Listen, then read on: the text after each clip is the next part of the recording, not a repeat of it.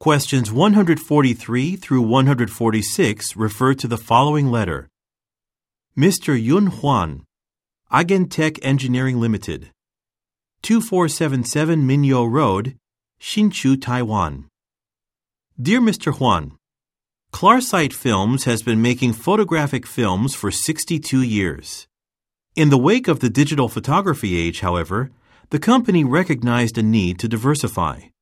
Therefore, while digital cameras quickly replaced film cameras, we expanded our expertise to other industries.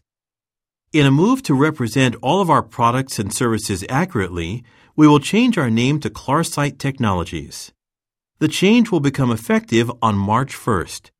We would appreciate it if you would bring this to the attention of your accounts department and change your records accordingly.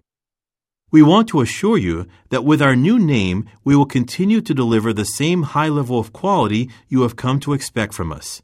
And we look forward to continuing our business relationship with you. Sincerely, Gareth Donovan, President, Klarsight Films.